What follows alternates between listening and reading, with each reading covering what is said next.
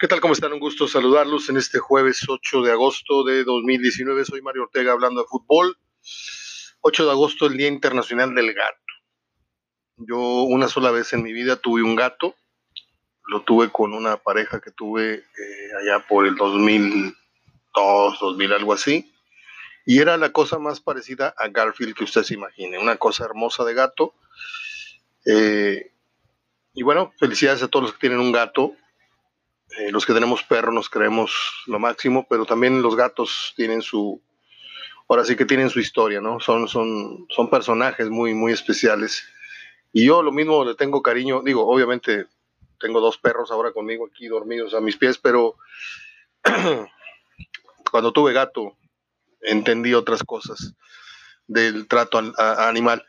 Eh, hoy cumpleaños Dustin Hoffman, entrando un poquito así nada más de refilón en el tema de las efemérides del día de hoy.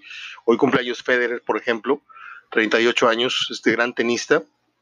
Eh, pero hablando de Dustin Hoffman, eh, creo que así como Guiñac le quita mucha, mucho brillo a otros jugadores, creo que Pacino y De Niro le quitan mucho brillo a Dustin Hoffman. Y le digo algo, ha hecho tantas o mejores películas que los antes mencionados, ¿eh? en volumen, en volumen porque si bien es cierto, hay un padrino que disparó para siempre, de los siempre, a, a Pacino y hay un, y al mismo De Niro, hay películas como El Graduado, como Rain Man.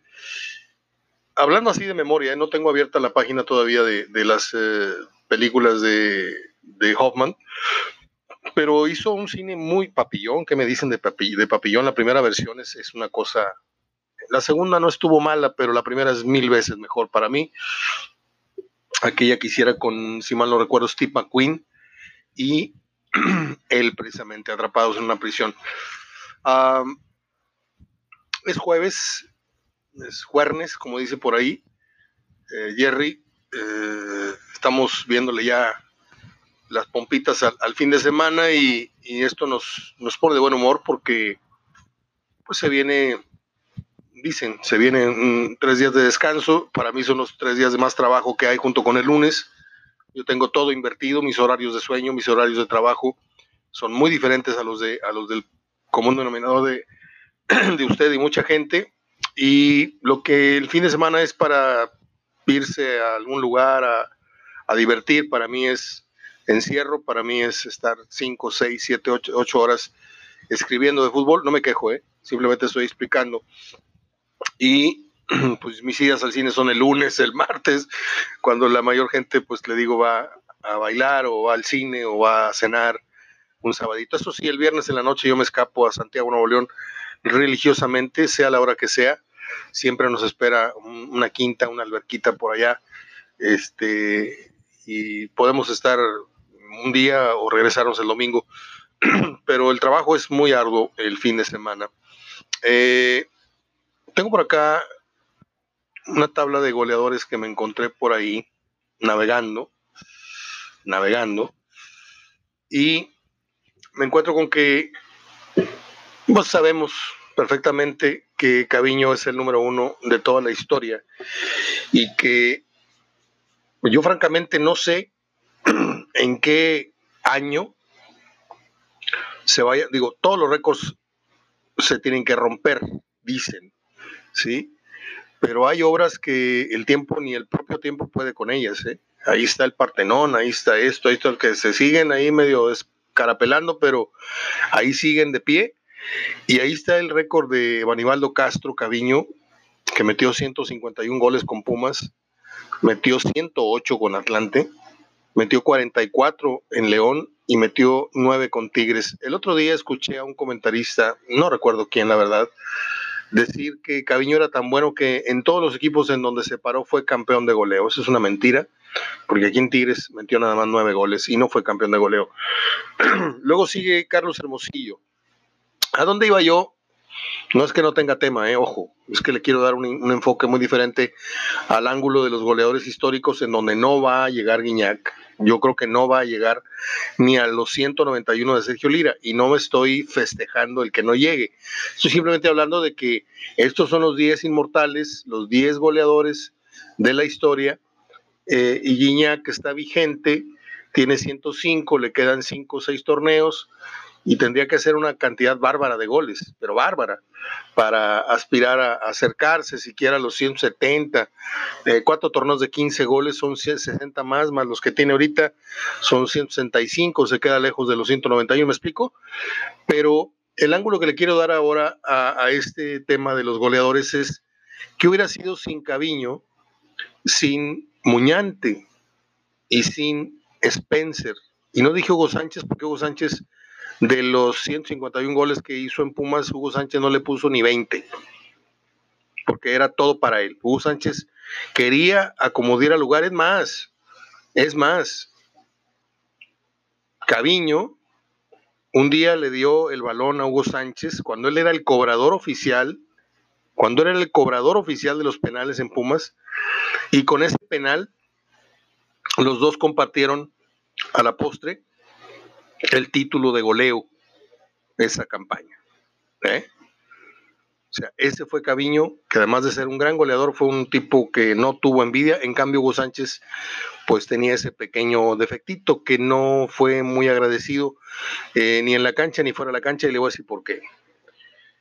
Eh, un día entrevisté a Caviño, no hace muchos años, pero ya retirado, y me hablaba de que todos ayudaron a Hugo Sánchez porque sabían que era un muchacho prodigio, era de hecho era el niño de oro, y que Muñante, y que Caviño, y que Spencer, y que Bora, y que todos trataron de darle el mejor consejo para, para irlo eh, guiando toda vez mejor o cada vez más al lugar que tenía destinado. Hugo Sánchez no se hizo solo. Hugo Sánchez le debe mucha de su elasticidad, se la debe a su hermana, que lo hizo practicar gimnasia olímpica. Muchos de los secretos del fútbol antes de profesional se los enseñó su hermano Horacio Sánchez, que fue portero de Pumas. Y todos los demás consejos ya en cancha se los, se los dieron, se los transmitieron jugadores de mucho más experiencia. Eh, por ejemplo, un Muñante que me dolió mucho su muerte hace poco, pero muchísimo. Este, un Caviño, un Spencer, ya les dije quién, un Cuellar, etc. Eh, da vueltas la vida como es eh, natural y de pronto eh, Hugo se encuentra en la silla de director técnico de Pumas. Eh, y tiene así abajito de él para tenerlos como asistentes o para recomendarlos en su salida al primer equipo, recomendarlos, tenía a Muñante y a Caviño, que tenían trabajos muy dignos, pero ellos querían dirigir a Pumas en primera división y los tenían dirigiendo divisiones inferiores juveniles de, la UNAM. Bueno, pues nunca, nunca de los nunca los jaló ni como asistentes, ni nunca los recomendó al primer equipo. Es más, hizo lo contrario a eso. Caviño te lo dice, Muñante me lo dijo, pero Muñante me lo dijo con todas sus letras y y de no muy buena manera. Eh, ¿Qué hubiera sido de Caviño? Bueno, pues ya mencionamos quiénes fueron los surtidores y ahí les abrí un, pasaje, un capítulo que no estaba contemplado de Hugo Sánchez. Hermosillo. Hermosillo en América metió 78 goles, en Monterrey metió 20, en Cruz Azul metió 169, en Ecaxa 13, en Atlante 7 y en Chivas 7. El mejor hermosillo que yo vi con los pies fue el que regresó de Europa aquí a Monterrey, metió 20 goles. El hermosillo más contundente que yo vi lo vi en Cruz Azul. El hermosillo más eh, rodeado de figuras lo vi en el América. Y luego ya se dedicó ahí a nada más a levantar chequecitos en Necaxa, en Atlanta y en Chivas, en donde metió 27 goles en los tres, en los tres equipos que mencioné. pero ¿qué jugador recuerda usted haya sido el máximo proveedor de servicios de gol para Carlos Hermosillo? Julio Zamora. Julio Zamora podría ser uno, eh, el otro podría ser el Negro Santos en América. No sé si coincidió con el ruso Brailovsky, yo digo que sí, sí, ahora digo que sí, porque recuerdo, eh, de pronto me vino el flashback de la final aquella en Querétaro, anotando Reynoso, anotando Hermosillo, anotando Brailovsky una jugada que se la pica al portero y que luego lo tiene que brincar. Este, Hermosillo metió 294 goles y siempre se lo reclamé a mi compadrito Carlos Hermosillo, con quien tengo una de las amistades más estrechas que yo pueda presumirles en el fútbol. Eh, de hecho, si hubiera un empresario por ahí que me esté escuchando que aporte dos boletos de avión y dos noches de hotel, eh, Hermosillo viene y hace una peña de tres horas con nosotros tranquilamente, ¿eh? pero tranquilamente a ver si te animas, compadrito Humberto Rodríguez. Luego sigue Jared Borghetti. Bueno, pues Jared Borghetti, decir Borghetti es decir Pony Ruiz, ¿no? Con Santos metió 189 goles con Atlas, donde empezó metió 21. Con Dorados de Sinaloa metió 8, Pachuca 8, Cruz Azul 7, Rayados 10, Puebla 5 y Morelia 4. Fue una roba, digo, fue una suerte para él haber eh, jugado eh, después de tan buen nivel, haber surfeado en el fútbol mexicano con equipos en los que jugó 15 minutos, como los que ya les dije, Dorados, Pachuca, Cruz Azul, Rayados, Puebla y Morelia. Luego vino Cardoso, que metió 249 goles, todos, todos con Toluca. Y esto tiene un gran mérito, porque de los que voy a mencionar, o de los que alcance a mencionar, él es el único que metió todos sus goles en México con una sola camiseta. Eh, ¿Quién es el mejor proveedor de eh, que usted recuerde que le haya puesto, pues si no tiene el dato duro exacto o no tenemos el duro el dato duro exacto, quién habrá sido la, terna o el dúo dinámico que le haya dado a Cardoso más opciones y goles. Sin lugar a dudas estaba Fabián Stay. Sin lugar a dudas estaba un Víctor Rangel. Eh, Abundis lo complementaba, aunque también ponía goles. Y por ahí se me está olvidando el nombre de otro muchacho que jugaba a ratitos bien, a ratitos no tanto. 249 eh, goles de Cardoso en el cuarto lugar. Se quedó a tres goles de ser tercer lugar, empatado con Borghetti. ¿sí? Pero cuando ya no te alcanza la gasolina, ya no te alcanza. Ya no, ni siquiera la meta de decir voy a, quedarme un torneito más a meter cuatro goles y ya estoy arriba de Borghetti. Esa cifra ya no lo movía. Y de haber conseguido esos 250, y por poner un ejemplo, 254 goles, que hubiera rebasado a Borghetti por dos, se hubiera quedado a 50 del segundo lugar histórico que es Hermosillo. Y ya no le cuento de Caviño. Eh, Horacio Casarín jugó en Atlante, Zacatepec, España, Necaxa, América y Rayados. Bueno, pues a él no me tocó verlo, porque no me tocó verlo. Metió 107 goles con Atlante, 24 con Zacatepec, 21 con el Club España, 70 con Necaxa, 13 con América y 3 con Monterrey. Ahí no tengo comentario que hacer. Eh, no tengo idea de quién habrá sido su, pareja, en, su socio en esto del gol. El pata bendita. Aquí el pata bendita, perdóneme, pero entre Reynoso y él mismo, porque muchos de los goles que hizo el pata los hizo balón parado. Hizo 45 con América, hizo 91 con el Jalisco, con el Nesa hizo 45, con Potosino 24 y con Pumas 9. Fíjese qué dato, ¿eh?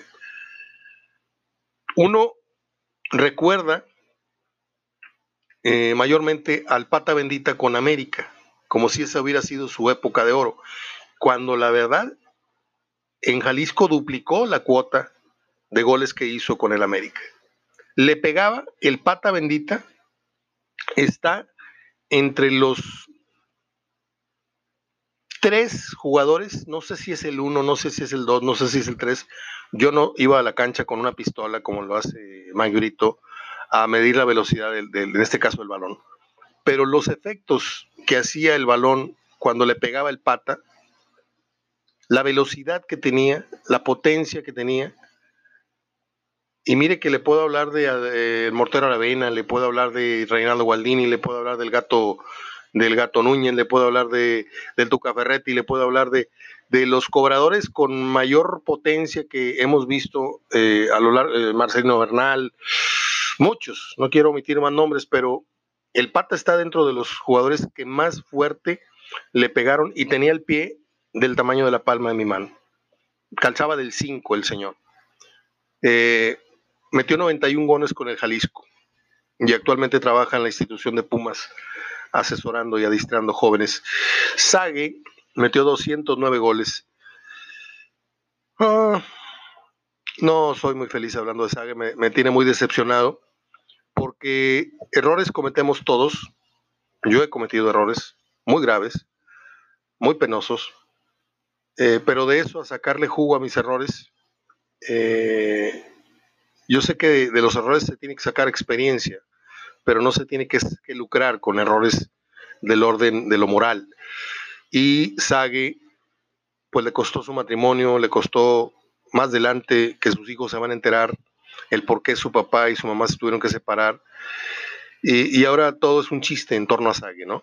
En las transmisiones hay eh, pues alusiones, hay referencias al tamaño de su órgano sexual y todo es un chiste. En este país estamos totalmente jodidos porque hemos perdido totalmente el respeto por nuestros niños, por la audiencia, por todo.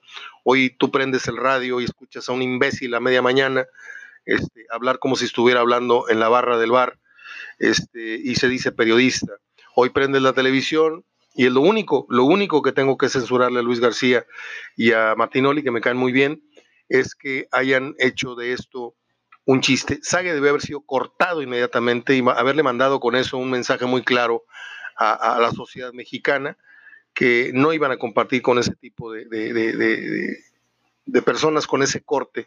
No, ahora le han sacado jugo y Luis Roberto algo sabe, antes de tener una imagen pulcra, una imagen ejemplar, pues ahora todo el mundo se tiene que, se quiere tomar una foto con él como si fuera el negro del WhatsApp. El Dumbo López, no me tocó verlo, metió 201 goles. Atlante 10, León 126, Atlas 14, el Oro 27, con el Oro metió 27 y con Chivas 24. Fue un gran goleador entre el 41 y el 55. Eh, Carlos Eloy Perucci, ese sí lo vi, y lo vi desde que llegó a México, metió 64 goles con La Laguna, Mm, metió 86 con Atlético Español y metió 47 con Cruz Azul. Es de esos delanteros que ya no existen, porque tenía la cualidad del disparo, tenía la cualidad de, pues, hacer un firulete por ahí, quitarse a dos, y tenía obviamente la gran cualidad, la gran virtud del remate de cabeza. Si usted me dijera a qué jugador, me encantaba verlo porque tenía el pelo como un chorro de agua, o sea, su pelo era lacio, lacio, negro, era un tipo blanco de nariz prominente, con una altura promedio interesante y era goleador. Y me recuerda mucho, en cierto sentido, ¿eh? quien me esté oyendo y que vio jugar a los dos, no piense que estoy exagerando, pero me recuerda en algo a Funes Mori, en algo, ¿sí? No sé por qué. Y el último es el de Tamiagua, Tamaulipas, Sergio Lira, que ahora juega ahí de manera eh, de fútbol llanero y también creo que instruye de manera muy humilde a, jovencitos allá en Tampico. Metió 36 con la Jaiba Brava, metió 2 con el Atlante, metió 20 con Huastepec, metió otros 102 con la nueva versión del Tampico, Tampico Madero, el primero fue Tampico, metió 18 con Tigres y 13 con Puebla. Este, este fue un, matón, pero en serio. O sea, tenía cualidades que no tenían eh, antes, eh, jugadores antes mencionados. Tenía velocidad, tenía disparo de lejos, tenía remate de cabeza, tenía eh, creatividad afuera del área, tenía mm, pues muchas, muchas virtudes. Sergio Lira, que siempre fue un tipo muy, muy modesto, muy austero en su persona, en su conducción. Eh, para con terceros y con los medios. Eh, déjenme checar a ver cuánto tiempo llevamos, porque tengo la corazonada, sí, sí está grabando. Bueno, pues eh, entro de lleno al tema de Dustin Hoffman, que hoy cumple, bueno, hoy cumple años el productor y director Dino de Laurentiis, que tengo entendido ya falleció. Creo que él hizo una de las versiones de, King Kong. si mal no estoy, yo fui a una conferencia de él que vino a hablar de eso cuando estábamos en la Facultad de Comunicación, hace muchos años. Un día como hoy nació Cecilia Roth. Y si esta es la Cecilia Roth que yo estoy pensando, déjeme ver. Cecilia Roth. Sí, cómo no. como no, hoy cumple 63 años esta mujer que hace apenas 20.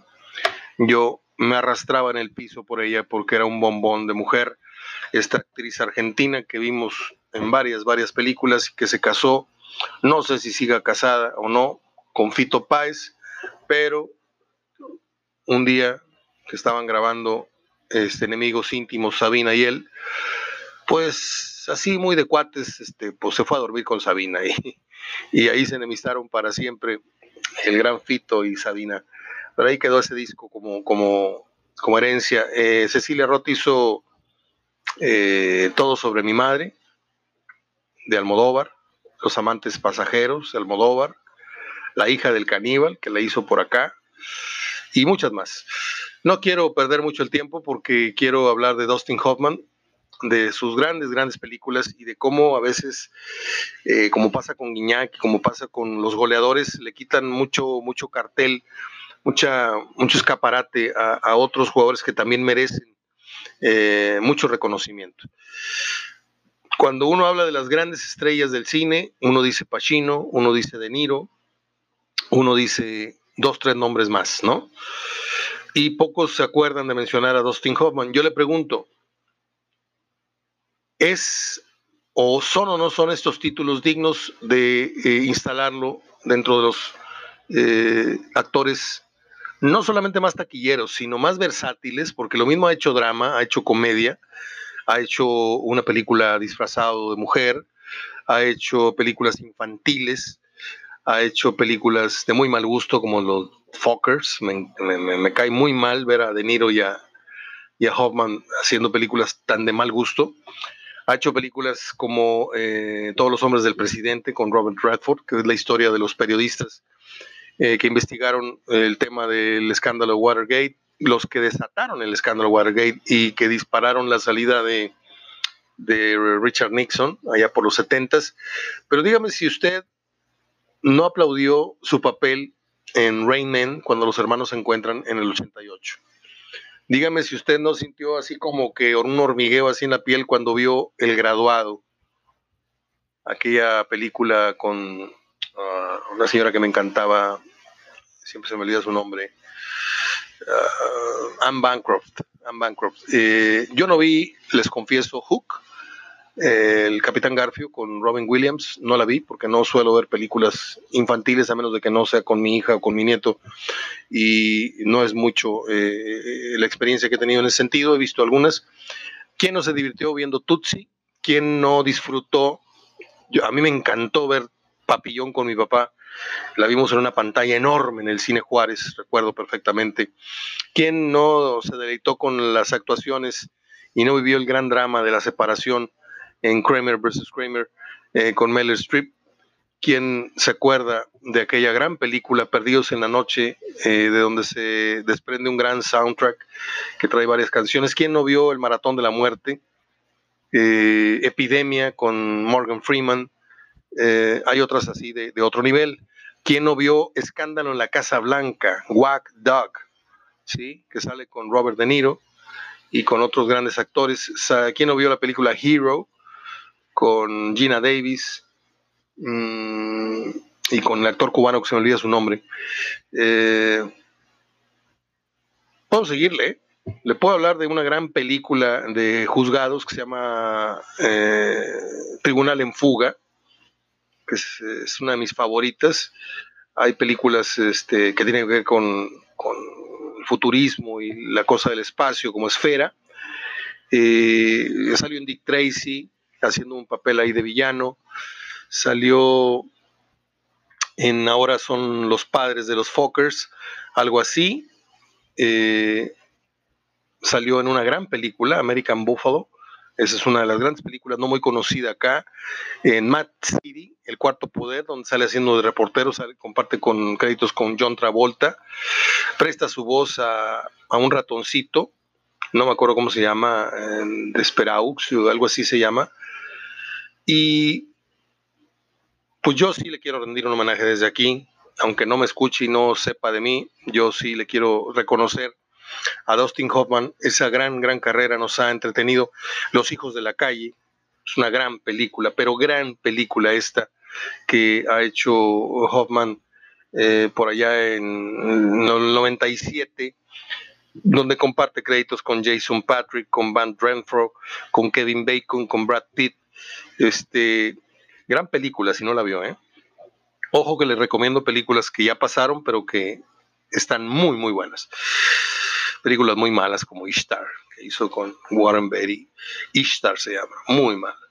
Bueno, pues es todo. Yo he hablado de fútbol, he hablado de cine, he hablado un poco de recuerdos, de historia. De las notas de hoy, bueno, pues cualquiera habla. Mañana estaremos haciendo la previa de eh, la jornada número 4 con nuestros respectivos pronósticos. Soy Mario Ortega. Abrazo a Nacho Cristerna siempre. Aunque no te mencione, Nacho, todos los programas te estoy dando un abrazo. ¿eh? Eres una, persona que, que me alienta, me, motiva, me, mm, tu comentario y tu, tu apoyo valen por el de mil. Escuchas. Así te lo digo. De ese tamaño es, es tu persona para mí. Abrazo de gol. Hasta mañana.